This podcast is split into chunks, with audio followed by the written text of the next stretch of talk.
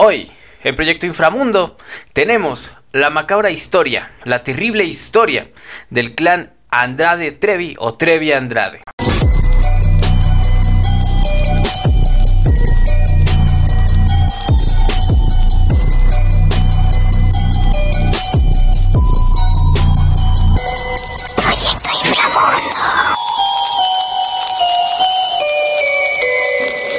Pues muchas gracias a todos y bienvenidos. Eh, estamos aquí hablando de un caso que ya tiene muchísimo tiempo que ocurrió. Eh, obviamente está por demás.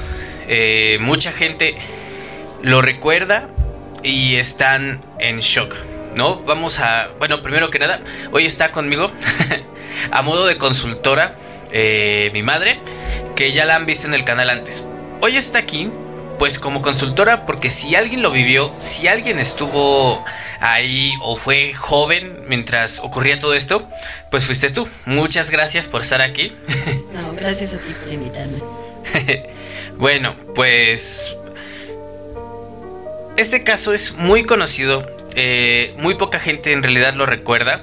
eh, sin embargo, eh, me atrevo a, a decir que es de los más macabros, de los casos más fuertes, más este morbosos que se han generado en los últimos pues a finales y a principio de siglo. Porque fue fue inesperado eh, pero vamos a empezar hablando un poquito de quién es esta persona. Eh, obviamente este video está hecho con fines de entretenimiento. Este, todo lo que se va a expresar aquí son, este, pues son dictámenes que ya se han dado, son, este, sentencias que ya se han cumplido. Entonces, en realidad nosotros nos reservamos el derecho a creer si alguien es inocente o culpable hasta que las autoridades se hagan cargo. Entonces vamos a empezar porque esto es la historia de el clan Trevi Andrade. Lo primero es saber de quién hablamos. Eh, Gloria de los Ángeles Treviño, conocida como Gloria Trevi, es una cantante, actriz, productora, compositora, modelo y empresaria. Nació en Monterrey, Nuevo León, el 15 de febrero de 1968. Desde pequeña, cuenta la familia que ella era una niña muy rebelde, muy aguerrida, muy este pues muy necia, por así decirlo, pero la fama empieza a llamar cuando durante un concurso en el cual ella tenía que ser la doble eh, exacta de otra artista infantil muy conocida de la época, o sea, de Lucerito, eh, fue cuando esta niña aparece en el mapa por su eh, enorme parecido físico con la actriz, que de hecho como dato, no sé si tú te sepas ese mito que dicen que pues aparentemente este este este concurso se hizo con la finalidad de encontrar a alguien que se pareciera a Lucero porque Lucero no le había hecho caso a Sergio Andrade. Sí, sí. Este entonces, justo después de que ella gana este, este concurso, este certamen, pues empieza a, a los 10 años, participa en el concurso que te digo, gana el concurso y más tarde pertenece al grupo Boquitas Pintadas, que en realidad pues no fue muy, muy exitoso. ¿Qué es lo que recuerdas tú de, de ese grupo? No, casi no, no se escuchó. Sí hubo el intento, lo impulsaron, pero realmente no, no pegó como tal. Y sí destacó siempre Gloria Trevi. Sí. Fue muy llamativo al principio el grupo, pero ya después la que Destacó fue siempre Gloria Trevi. Su primer disco como solista, que fue publicado a fines de 1988 bajo el sello Ariola de la compañía discográfica BMG, incluyó temas tales como El Doctor Psiquiatra, La Balada, El Último Beso y la versión, bueno, un cover de Rolling Stones eh, que aquí se llamaba Satisfecha. Que es Satisfaction allá, ¿no? Eh, logró altas ventas gracias a Tu Ángel de la Guarda, Agárrate y Hoy Mere de Casa. Que en esos años ella fue un ícono, eso no se lo vamos a negar, fue un ícono muy llamativo, más que nada porque presentaba una imagen pues agresiva, este rebelde, era contestona, ¿cuál es esta palabra que insolente? Eh, que en realidad era lo que más supuestamente disfrutaban de, ay, supuestamente disfrutaban de ella, que fuera, no se dejara de nadie. Pero ¿cómo fue? O sea, porque tú eras una joven, mm, una chava en esa edad, ¿cómo de verdad se vivía la locura de Gloria Trevi en los medios? Es que te representaba como adolescente, éramos adolescentes en aquello entonces, y sí pasaba por tu cabeza la cuestión de no estoy comprendida y me voy de casa. Y el escuchar, por ejemplo, ese de hoy me iré de casa, este, pues todas se sentían representadas por ella. Era así como que identificadas por ella. Entonces sí fue un exitazo. Ese de hoy me iré de casa. Tu ángel de la guarda también fue un exitazo. Y todas tenían muchas seguidoras, sí. ¿Por qué? Porque todas queríamos ser como Gloria Trevi. Todas nos identificábamos con esa cuestión de, de ser adolescente y de sentirte incomprendida. No, pues sí, era bastante... Pues sí marcó una generación, te digo, y más que nada porque pues veníamos de, de artistas que siempre, pues bien portaditas, bien arregladitas. eh, se presenta una de las cosas que está muy marcada en todas las biografías de las que hablamos, es cuando se presenta en Siempre en Domingo que siempre en domingo, en aquellos años, era como que quien se presenta ahí es porque ya la hizo. Y el que no se presenta es porque don Raúl Velasco no le vio ningún atractivo o de verdad no había pues futuro musical, exacto. Entonces, eh, sucede que después de eso, en 1992, debuta en su primer película y tal vez la más conocida, Pelo Suelto. También publica su tercer álbum, eh, Me Siento Tan Sola, el cual contiene canciones como Zapatos Viejos, eh, título de la segunda película, o Con los Ojos Cerrados, Los Borregos, La Acera de Enfrente y de nuevo Me Siento Tan Sola, título de su segunda película, perdón, solo este ha sido su disco más exitoso, pues alcanzaba altas ventas en Japón y España obteniendo disco de oro. Desde ahí, mm, ya ahorita pensándolo a futuro, como que el mensaje era un poco, pues un poco como que intentar bajarte al nivel de ellas. O sea, ya pensando en una especie de doctrina.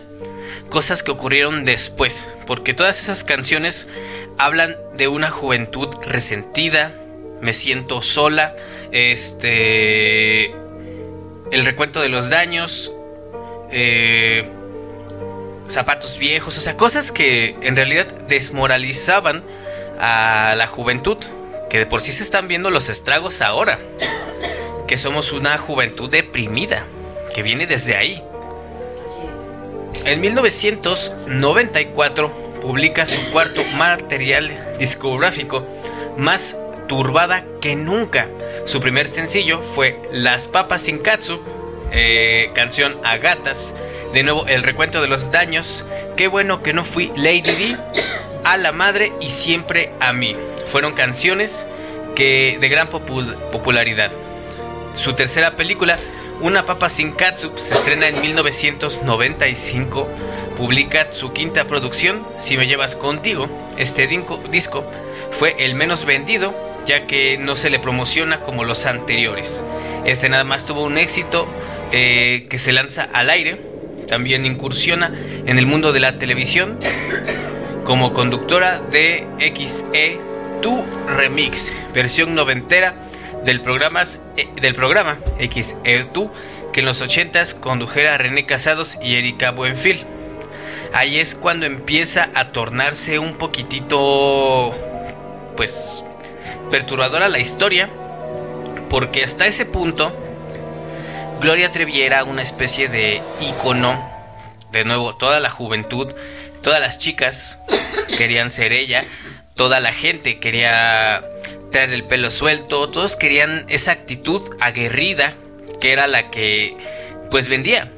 Y más porque éramos una sociedad mucho más cerrada de lo que somos ahora. Este, cómo una mujer va a hablar de este masturbación, cómo va a hablar de placer propio, cómo va a pensar siquiera en no satisfacer a un hombre. Eran ideas que pues por eso ella se quedó con la idea o por eso ella a la fecha maneja que es un icono feminista. Eh, ¿Tú recuerdas en las escuelas, los papás, la televisión decían algo acerca de Gloria Trevi? Sí, había sus reservas con ella. Primero porque en aquella época los artistas siempre salían este, presentables. Y ella ya salía con las medias rotas. Entonces ahí como que brincaba la imagen de ella. Después pues ella gritaba mucho y sí, hasta tenía canciones con juegos de palabras, entonces ahí sí era también como que esa parte que brincaba, pero a la vez identificaba a los adolescentes y a las adolescentes. Entonces sí ahí había como que ese jaloneo de que la juventud pues sí la seguía mucho. A los adultos les brincaba y les brincaba hasta su presencia, su manera de vestir. Claro, eso era bastante común en esa época. De hecho, si algo es cierto es que pues fue una pues fue la, la indeseable, por así decirlo. Como que los papás no querían que escucharan a Gloria Trevi, no querían que se hicieran con esas ideas, porque eran vulgaridades, porque eran, pues eran cochinadas, ¿no? Por así decirlo. Pero entonces, la historia se torna profundamente oscura en 1998.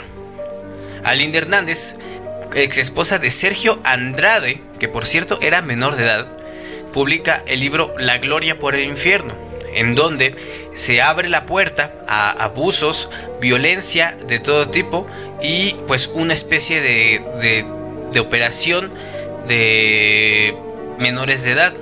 En esos años se contaban eh, primero me parece que no le hicieron mucho caso. O sea, en ese momento como que fue una... Fueron palabras y de hecho mucha gente, muchas, este, la opinión pública trataba a esta mujer, Aline Hernández, como una ex esposa ardida, como una ex esposa dolida, que era capaz de decir cualquier cosa con tal de ver hundido a su ex hombre, porque se fue con Gloria Trevi. Es lo que se manejaba en aquel entonces, ¿no? Fíjate que antes de que se publicara el libro, ella se presenta en un programa, no sé si era XETU, se presenta llorando y diciendo que se iba a retirar del medio eh, artístico porque su representante, entonces Sergio Andrade, tenía cáncer y que ella por solidaridad iba a dejar la carrera porque Sergio Andrade tenía mucha, eh, eh, tenía la cuestión de la enfermedad del cáncer, cuando realmente ahora al paso del tiempo sabemos que ellos ya sabían del libro que venía, ya tenían las demandas, entonces ya sabían lo que venía y se estaban escondiendo.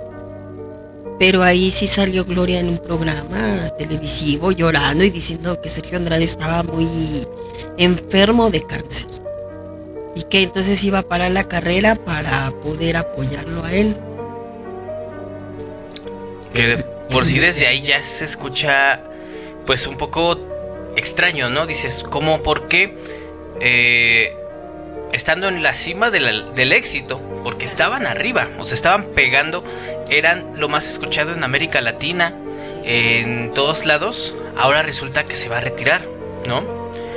Después, en 1999, los papás de Karina Yapor denunciaron a la pareja ante la Procuraduría de Justicia del Estado de Chihuahua por haber reclutado a su hija cuando era menor de edad. Que desde ahí dices, a ver, eh, Aline Hernández era menor de edad, ¿no? Hasta donde tengo entendido cuando se casó con ella. Porque siempre eh, se ha manejado, siempre se ha manejado un poco esto de que los padres no, o pasó con Magneto y pasó con varios grupos. Que literalmente cedías los derechos, hacías tutor legal al representante. O sea, eso ocurría con muchos grupos. Ocurrió con Magneto, con algunos de Timbiriche. Eh, menudo. Ese fue también. Ese también tiene una historia muy fuerte Menudo. Entonces firmaron y se hicieron de los derechos de. Pues de las niñas. De la mayoría de las niñas.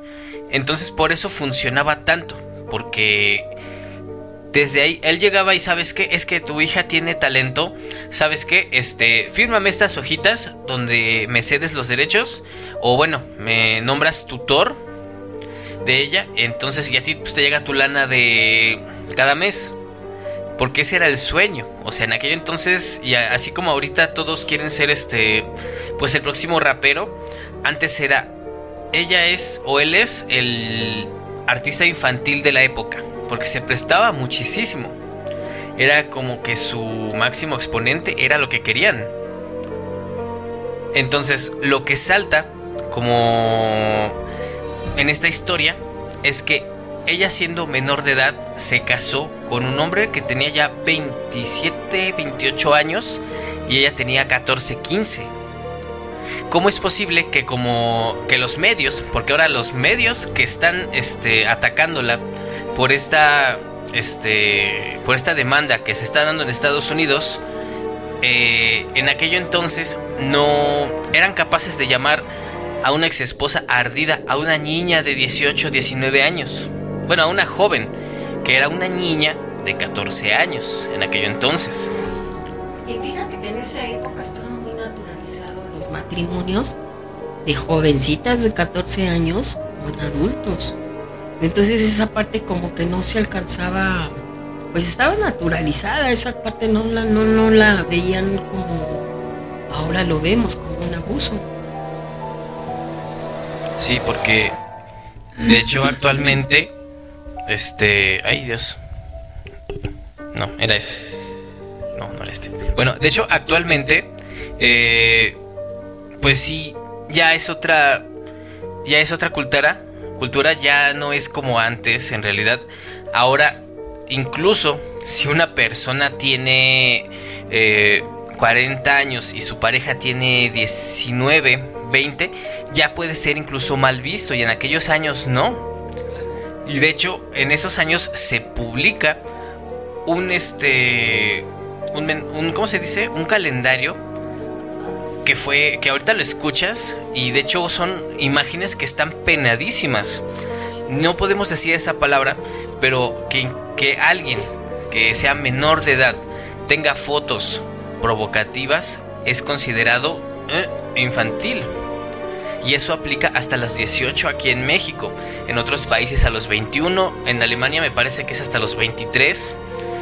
Pero aquí todos tenían su calendario. ¿Tú te acuerdas del nombre de ese calendario? Ay, no me acuerdo. No se me puede. Pero estaba fuertísimo, era fuertísimo porque tenía este imágenes muy fuertes de Gloria Trevi.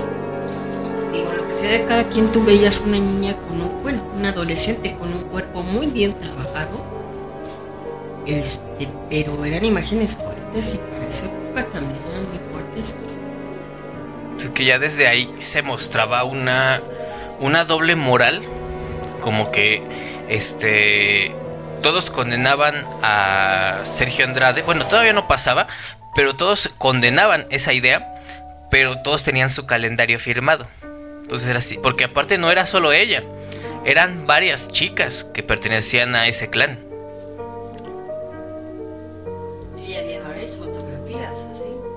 Ah, perdón, ¿cómo? Había varias fotografías así con las niñas. Ah, sí, eso sí, pues eh, te digo, ahorita, obviamente por obvias razones, ya no se puede ver el calendario, ya es ilegal incluso tenerlo. Pero en aquello entonces era una cosa, pues, horrible. Era fuerte y también así lo naturalizaban, ¿eh? Porque había quien decía tengo el calendario y ella lo autografiaba. Y ahorita ya es, te digo, está mal visto, ya no es como antes. Ya, ya es un delito, ya rayan el delito ahorita. No, ya es un delito literalmente. Mm, sí. Pero a ver, vamos a continuar porque eh, justo igual en el año 1999 muere en Río de Janeiro Ana Dalai, la hija que Gloria Trevi tuvo con Sergio Andrade a los 33 días de nacida el 13 de abril. El primero de junio de ese año, la Procuraduría de Chihuahua gira una orden de aprehensión contra los tres implicados en el caso, ya que estaban Sergio Andrade, Gloria Trevi y Mariboquitas. Mariboquitas y durante el 2000 fueron detenidos en Brasil acusados de los delitos de privación de la libertad, abuso y corrupción de menores. Pero ahí explota la bomba con los papás de Karina Yapor. Porque eh, lo que decían en aquel entonces los noticieros es que les hablan a los papás de Karina de, creo que de España. Les hablan diciéndoles que tienen a su nieto, que tienen a un, al hijo de Karina. Entonces ahí los papás es cuando reaccionan, los papás al parecer van al país a rescatar al menor, al, nieto. Entonces ahí es en donde también empieza todo ese movimiento y esa demanda, esa denuncia. Y ahí es cuando todo comienza a este pues explota la bomba y salen muchísimos, pero muchísimos detalles muy fuertes, muy asquerosos, muy morbosos incluso sobre esos detalles, o sea, cosas horrendas, eh, sobre todo de esta persona, de Sergio Andrade, eh, pues primero que nada, últimamente se ha dado a conocer que él prácticamente tenía una eh, estaba obsesionado con Lucero. Bueno, ahí se cuenta una historia también fuerte de... Es un mito urbano, no está comprobado, pero sin embargo tiene sentido. Sí, ahí se dice que en algún momento este Sergio Andrade se quería ir robar o se quería ir con esta eh, Lucero. Entonces la mamá se entera y ahí como que lo amenaza y ahí la mamá de Lucerito sí reaccionó como buena mamá. Este, al parecer no le hizo gracia que él se quería pasar de listo con la niña, que quería mantener un noviazgo con la niña, y a la mamá no le hace gracia, y ahí es donde ya deja de estar esta Lucero este, siendo representada de él. Pero ahí la mamá reaccionó fuerte y hasta se dice que creo que por ahí la mamá tan enojada estaba que por ahí lo mandó a, a golpear. Pero dicen, bueno, comentan que existe una canción, ¿no? Que este hombre pudo haber escrito. ¿Cómo se llama esa canción? Era la de la que cantaba Lucerito, de con tan pocos años. Que igual es una canción que escuchas y dices, pero, o sea, esta No, canción. pues, hay una frase que dice, pero con tan pocos años que podrías esperar. Entonces desde ahí estás hablando y estás escuchando cómo pues eran manipuladas y cómo el señor traía en su cabecita ahí ya cosas raras, ¿no? Porque cuando surge toda esa demanda, él se excusa, creo que por ahí hay una entrevista en donde él supuestamente lee un cuaderno o algo así con las cartas que las niñas le hacían y que eran cartas de amor, que al parecer él las obligaba a escribirles. Ah, sí, es que ahí te va. E investigando para esto, me encontré con varias entrevistas, unas hechas por Univision, otras hechas incluso aquí por una joven Adela Micha que iba empezando. Y en una de estas, él menciona que se siente absolutamente triste, que se siente devastado, pues porque le rompieron el corazón. Unas niñas de 14, 15 años le rompieron el corazón y ya por eso él no era capaz de sentir amor. Que lo escuchas y dices, o sea, en su mente enferma, él no sabe que está haciendo algo malo. O sea, él cree que es muy natural que una persona de veintitantos años, treinta y tantos años, en aquel entonces ya era un señor de 40 años, quiero haciendo cuentas así al aventón, este, cuando lo agarran, ¿no? Ya era un señor.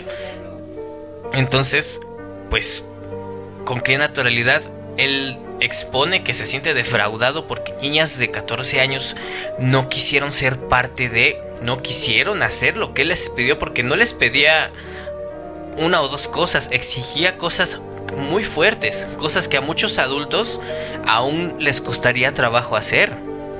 Claro.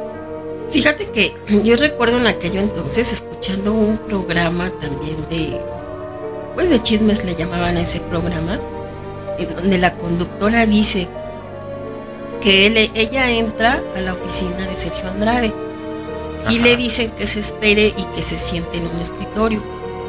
Ella se siente en el escritorio y dice que alcanza a escuchar un ruidito raro en, en el escritorio. Entonces lo que hace ella es como que se agacha a ver qué ruido es y que ahí estaba abajo del escritorio estaba Gloria Trevi. Obvio, desalineada eh, y que estaba ahí nada más. Y que esta persona cuando lo, la ve, pues como que no alcanza a entender qué está pasando. Y era como que no alcanzábamos a entender la magnitud de la violencia que estaba pasando ahí.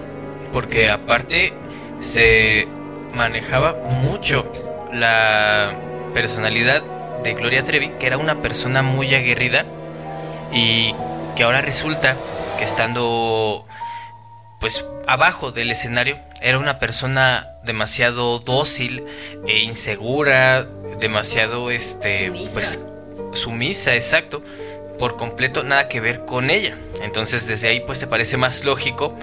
Digo, vamos a dejar por fuera el el si es o no inocente o culpable. De eso pues ya se encargarán las autoridades, repito. Este, pero sí, una cosa es cierta. Después se comenta que ella misma era la que llevaba a las jóvenes. O sea, tú me contaste una historia que hasta la fecha la recuerdo y me dan escalofríos. A mí también. Sí. Por- A ver, eh, dinos, cuéntanos, cuéntanos.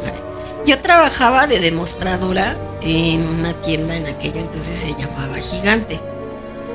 Y Gigante hacía promociones eh, para atraer artistas, para atraer más clientela. Yo trabajando como demostradora, me acuerdo que todos empezaron a decir, es que va a venir Gloria Trevi, es que va a venir Gloria Trevi. Y nos escapamos, ¿no? Para ir a ver a, Gloria Trevi. Cuando ya iba en el, en el estacionamiento Gloria Trevi, todo el mundo quería abrazarla, todo el mundo quería tocarla. Yo era su super fans. Entonces, este, yo parada, pasa ella, pero pasa rodeada porque la venían abrazando sus, yo digo que sus, Sus guaruras. sus guaruras, ¿no? Entonces le grito y le digo, Gloria, ¿no me das un beso? Y Gloria les dice, espérame. Y, y si eso así para que la soltaran, se regresa y me da el abrazo y el beso. Y entonces yo así, pues fascinada y encantada, pero dice, y, y todavía yo le dije, es que yo tengo la inquietud de querer ser artista como tú. Y fíjate que, pues dices, híjole, a lo mejor no lo alcanzó a oír o, no cubrí el perfil, ¿verdad? Que ellos querían. Pero ahora lo piensas y después de ver todo dices, oh, santo Dios, imagínate cuántas niñas a lo mejor se acercaron o cuántas adolescentes se acercaron a decirle lo mismo. Y ahí era donde las, las este, agarraban, ¿no? Las engañaban. Sí, porque aparte, supuestamente, el modus operandi, esa de esta persona, de Sergio Andrade, era que descubrían a alguien y, bueno, él teniendo casas alrededor de toda Latinoamérica, si no es que alrededor del mundo, ellos eh, pues invitaban a pasar un fin de semana en su casa. Entonces ya estando ahí, pues eran atendidos, o sea, todo bien, hasta el punto en el que les, eh, les decían, ¿sabes qué? Es hora de el casting. Entonces, eh, primero necesito que me actúes como niña rica y como niña pobre, ¿no? Entonces ahí ya actuando. como en aquello entonces creían que sonaba un niño pobre, una niña pobre. Y después, ya avanzada, después de que cantaba, actuaba, bailaba, entonces muy naturalmente este señor, esta persona, esta, este monstruo, les pedía muy naturalmente que se quitaran la ropa. ¿Por qué? Pues bajo la idea de que es que necesitamos ver eh, qué áreas de tu cuerpo hay que eh, tonificar para pues saber qué clases de ejercicio tienes que hacer, ¿no? Entonces, pues cabe destacar que esto ocurría a puerta cerrada, muy poco, mm, ninguno de los padres pasaba, salvo la única persona que creo que no la dejó estar sola, era eh, Lucerito, y hay otra chica por ahí que está, bueno, una otra actriz que está tampoco, no la dejaron pasar sola y al contrario, en cuanto vieron que se puso el casting raro, la, la sacaron, le dijeron, ¿sabes qué? No, gracias y se fueron. Ahí es donde entraba Gloria Trevi y le decía, es natural, o sea, tú desnúdate, no pasa nada. Es más, mira, y se quitaba la ropa y terminaba quitándose ella la ropa, incluso hasta le ayudaba entonces, pues desde ahí, te digo, no sabemos, no nos consta, pero esto es lo que se cuenta, más de una persona lo cuenta. Ahora, después de esto, estoy, aparte, el libro solito no tuvo la fuerza suficiente. Cuenta la leyenda que por ahí TV Azteca, TV Azteca o Televisa, TV Azteca, TV Azteca tuvo que ver porque en aquello entonces querían firmar un contrato con Gloria Trevi, pero al final como que no le gusta, eh, se para y se va, ¿no? Que es cuando este, Televisa la agarra.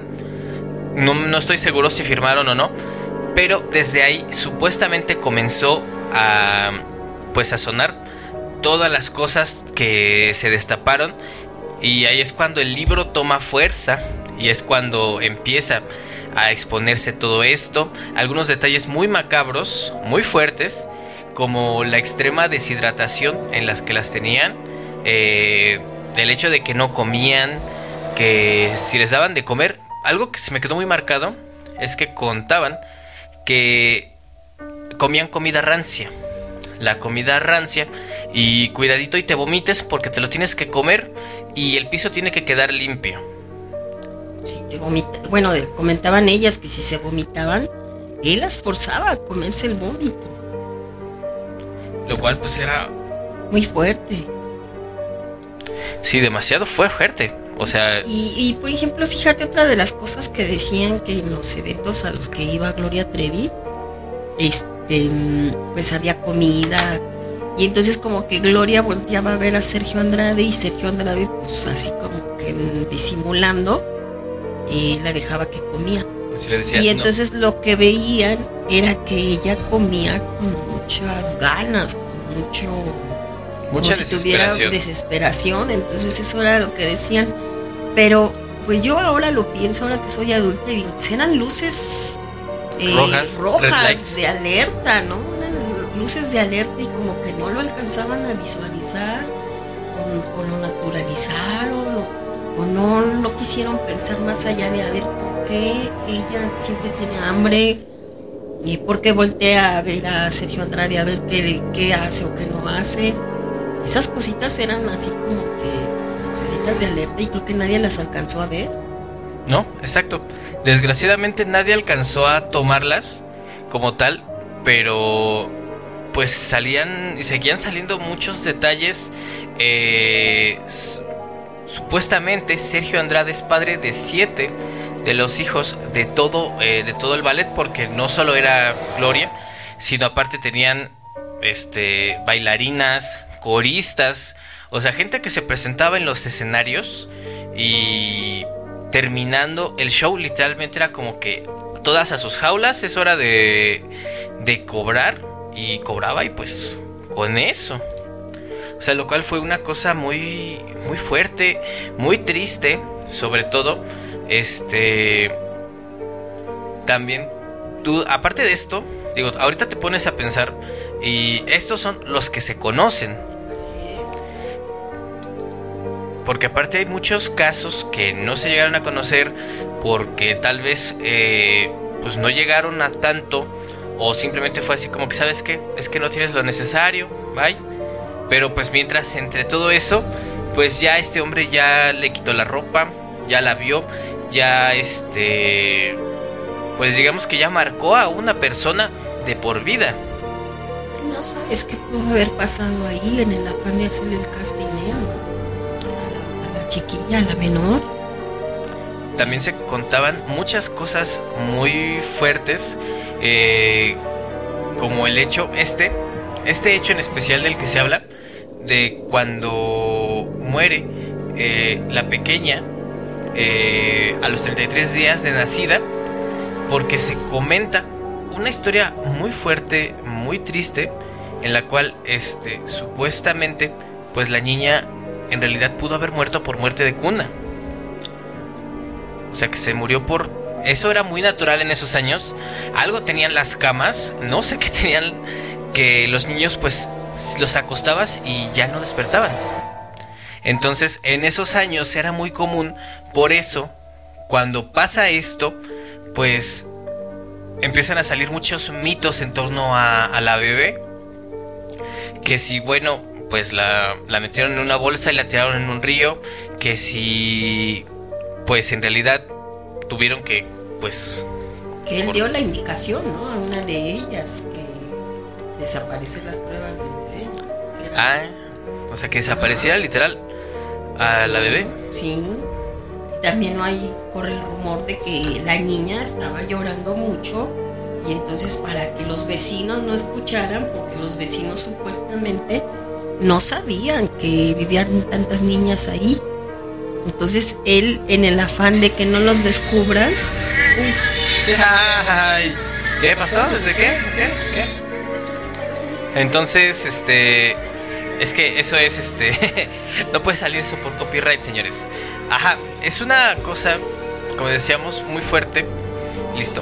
ahí, ahí decían que mm, este él para que no los escucharan y para que no escucharan a la niña llorar, porque los vecinos los que lo que decían es que las veían que entraban y salían a las chicas, pero no sabían que habían bebés. Entonces este tipo para callar a la niña se dice que dio la indicación de que taparan, la taparan con cobijas para que no se escuchara que lloraba. Entonces lo que pasa es que la niña ahí se, se ahoga o la ahogaron. Ay, Eso, eso también es algo muy fuerte. mucho, demasiado, muy fuerte en realidad. Entonces, justo cuando están ya en la cárcel y se dan a conocer todas estas cosas, ellos en varias entrevistas se atreven a decir que fue TV Azteca el que inició todo, el que pues con ayuda de esta mujer, ¿cómo se llama? Karina Ya- Karina Yapor, este pues habían orquestado todo un- una, una locura mediática que estaban exagerando las cosas. Este, incluso hay entrevistas de Cristina Saralegui. No sé si te acuerdas de Cristina. No me toca ese botón. O sea, este, hay entrevistas de ellos literalmente haciendo tiempo. Hay una entrevista en la que sale Lorena Herrera, salen Ivonne y Beth, las gemelas, y su mamá. Que digo, eso está, no sé cómo, porque eh, llega un punto en el que las presentan a Ivonne Beth, y así total, Cristina. Oye, este Andrés, eh, Sergio Andrade intentó este, esto, y ellas, no, él era muy buena onda con nosotras. Y la mamá, sí, sí, cierto, sí, sí, cierto. Nos produjo una canción, nos produjo un disco, pero no, nunca nos hizo nada. Y también Lorena Herrera en esa entrevista, pues casi, casi siento que intentaban como que hacer que pasara desapercibido. O sea, crear más amarillismo para que se perdiera. eh, porque literal le preguntaron a Lorena Herrera, ¿tú crees que Sergio Andrade es satánico? Y ah, sí, porque pues ellos, este, pues yo creo que sí, son adoradores del diablo. Que en aquellos años todo lo que no se conocía era del diablo. Todo lo que era malo era del diablo. Excepto estas personas. Bueno, por ahí también se corre el rumor hoy día, ¿no? que a lo mejor eh, la muerte de la pequeñita no fue accidente, que a lo mejor fue ahí una cuestión ahí como lo que tú dices con el satanismo y que a lo mejor la ofreció como un rito. Ese es otro rumor que anda corriendo últimamente. Un rumor que es un rumor nada más, obviamente. Nosotros no sabemos. No, tenemos nada seguro nosotros. No sabemos nada, obviamente. Entonces, eh, ju- justo después, eh, logra quedar encarcelada y en ese tiempo, eh, durante el 2001, Gloria Trevi anuncia que está embarazada y se niega a revelar quién es el padre. Que también ahí desató una cuestión delicada, porque ella decía que no sabía quién era el papá. Pero entonces ahí luego, luego empiezan a irse en contra de los custodios. O sea, no supo lo que hizo. No, porque entonces ahí se van en contra de los custodios y como que ella medio deja entrever que sí era uno de los custodios, pero que había sido como, como que ella forzada. Entonces ahí en el afán de querer limpiar también o de no llevarse esa responsabilidad en la cuestión de los custodios y en el penal en donde ella está, empiezan a investigar y se descubre que no, que no fueron los custodios, pero aún así ella no dice quién es el papá. Pues no, no, obviamente no iba a decir quién era. Pero entonces, en noviembre del 2003, eh, Sergio Andrade fue extraditado y llegó a México. Fue sentenciado a 7 siete años y 10 meses de cárcel. O sea, ya salió. Ya está por ahí. Ya salió, está por ahí. Y creo, así como chisme sin fundamento, hay por ahí eh, dos o tres conciertos, desconozco si son de Gloria Trevi o no, en los que hasta el final, en los créditos, hasta hasta abajo, pequeñito, escondido, pero obviamente ahí dice, eh, productor ejecutivo Sergio Andrade, o sea, todavía sigue ahí. O sea, todavía sigue trabajando, todavía sigue ahí. En 2007 fue liberado de prisión, eh, supuestamente vive en Morelos. Y ahora, últimamente, en este año 2022, el 31 de diciembre, eh, dos personas denunciaron a la cantante en California, Estados Unidos. Esto de acuerdo con la revista Rolling Stones, quienes detallaron que las preparaba, que las esclavizaba para convertirse en pues en esclavas, en esclavas que eran utilizadas para esto, ¿no? Una en Academia de baile. academia de música allá, entonces eh, donde está viviendo él, donde radica, entonces ahí qué fuerte y qué peligroso. Más que nada porque pues sigue suelto el señor. La pregunta es, quienes no conocieron la historia o quienes no ubican quién era él, están llevando a sus hijas. Yo creo que a este punto todas las personas que lo ubican eh, pues tendrán unos, a lo mucho, los más jóvenes, unos 25, 26 años. Porque yo sí recuerdo muchas notas eh, que era, o sea, era un, un porvenir. O sea, todos los días había noticias. No, pues ahora este resulta que también se sonaba muchas, muchos mitos muy, pues hasta cierto punto ridículos, ¿no?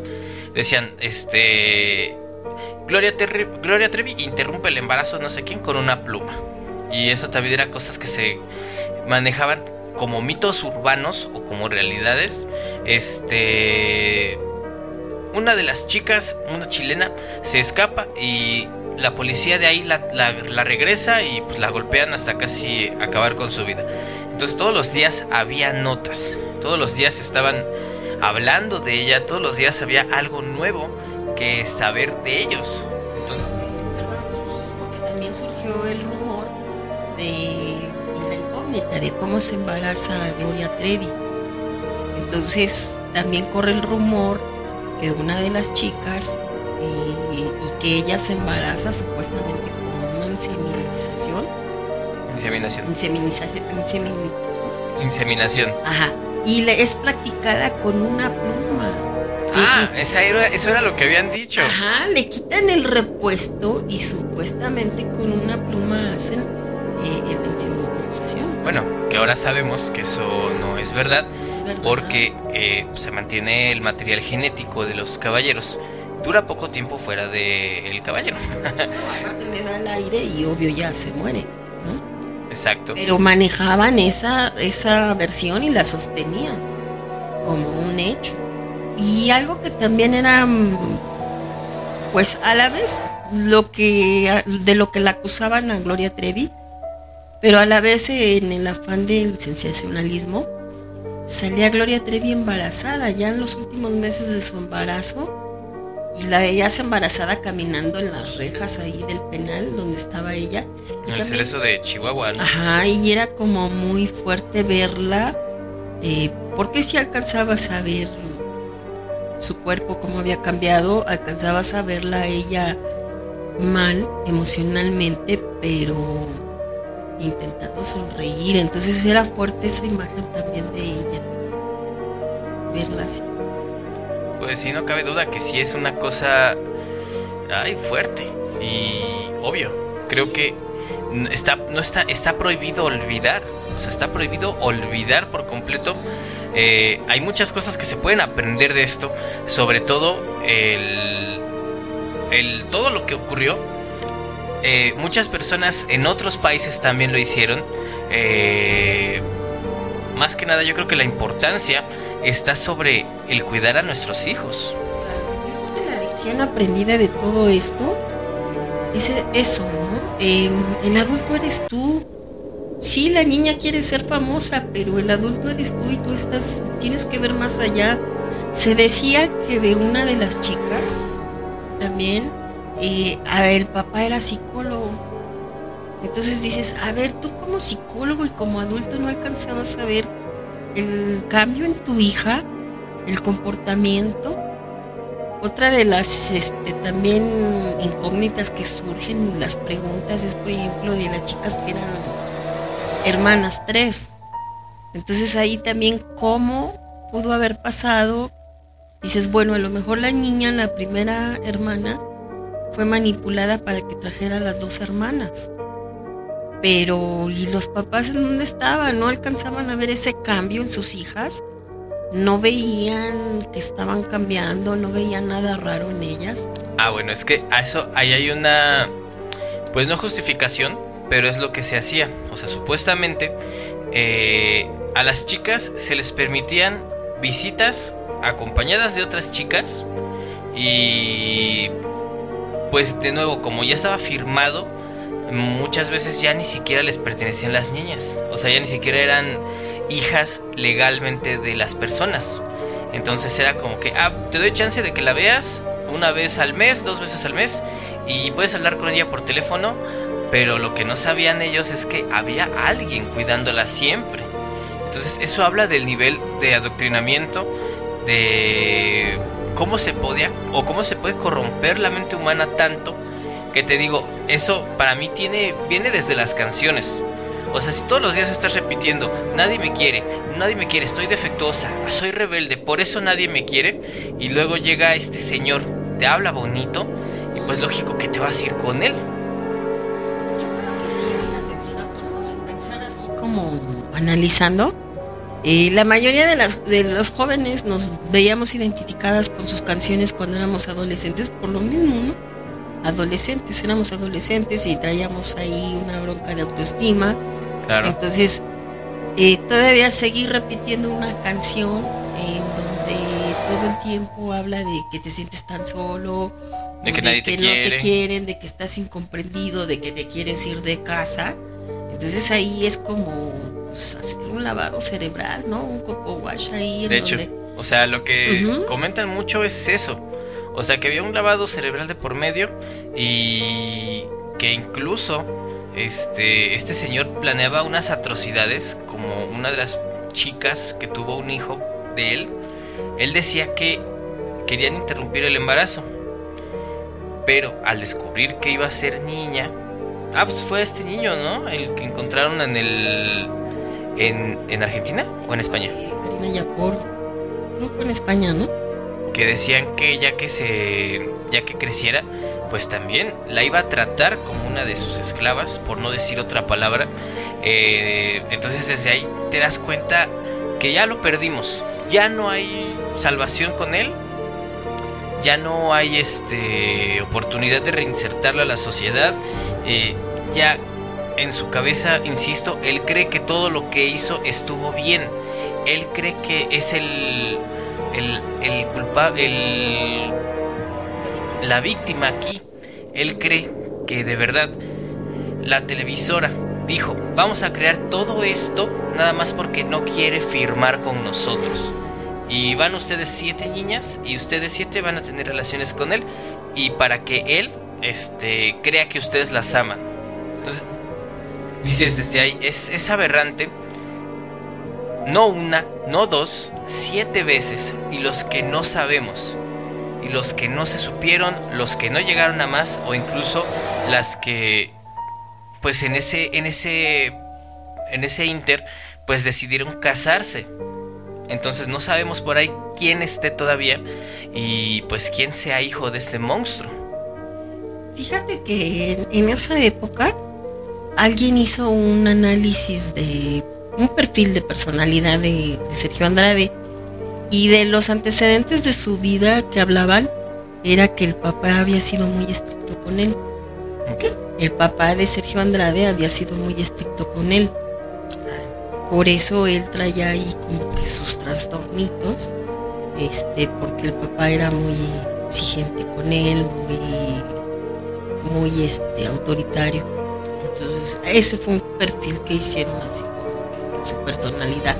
Pero aparte también tiene mucho que ver el hecho de que su hermano era juez en Morelia, ¿no? Morelia, Michoacán. En de donde era este pues el originario. También ahí se habla que el embarazo de Gloria Trevi no fue casualidad, fue una causalidad para que la extraditaran de allá. El embarazo era como para fue una estrategia, fue una estrategia para que las autoridades de Brasil, porque ella fue donde los agarraron, En Río de Janeiro. Janeiro, fue una estrategia para mm, el bebé de Gloria Trevi y obvio el papá, que también hasta la fecha pues ahí como que quieren mantener que él no es el papá del bebé, Ajá. pero este ahí y se dice también que fue un plan con maña y que eso fue como em, planeado para que también Brasil fuera menos fuerte y puedan podían extraditarla a ella Bueno, extraditarlos a los dos porque otro- también a él lo trajeron y a Mari Boquitas. Mari Boquita se quedó.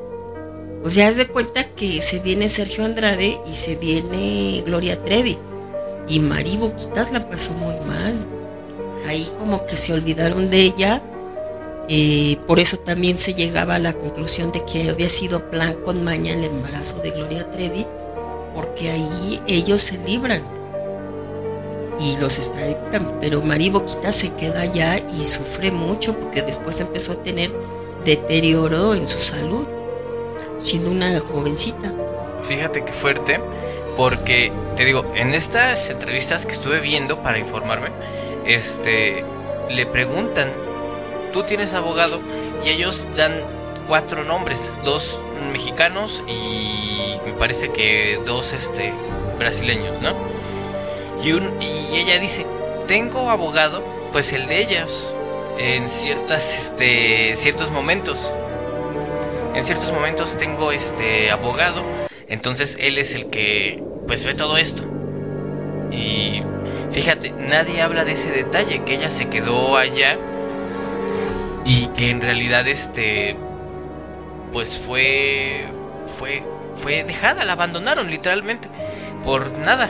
Su suerte, a su suerte ahí ya este, se olvidaron de ella y también se habla muy poco de ese asunto del embarazo de ella que fue como una estrategia. No, nadie habla de eso. Pero bueno, fue muy fuerte y pues yo nada más digo, prohibido olvidar. Prohibido olvidar. Eh, la ley dice una cosa, la opinión popular dice otra. Pero pues hay que cuidar a nuestros hijos, ¿no? Es lo único que voy a decir. Que sí, también eso, cuidar mucho a los hijos, observarlos. Yo no sé, no me cabe en la cabeza cómo los papás no veían la tristeza en las niñas, la angustia, el miedo. ¿Qué pasaba ahí?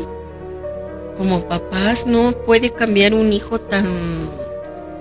Tan de golpe. Tan de golpe y tú como papá no puedes decir, a ver, se suponía que los dejabas o las dejabas para que fueran artistas, que era su sueño.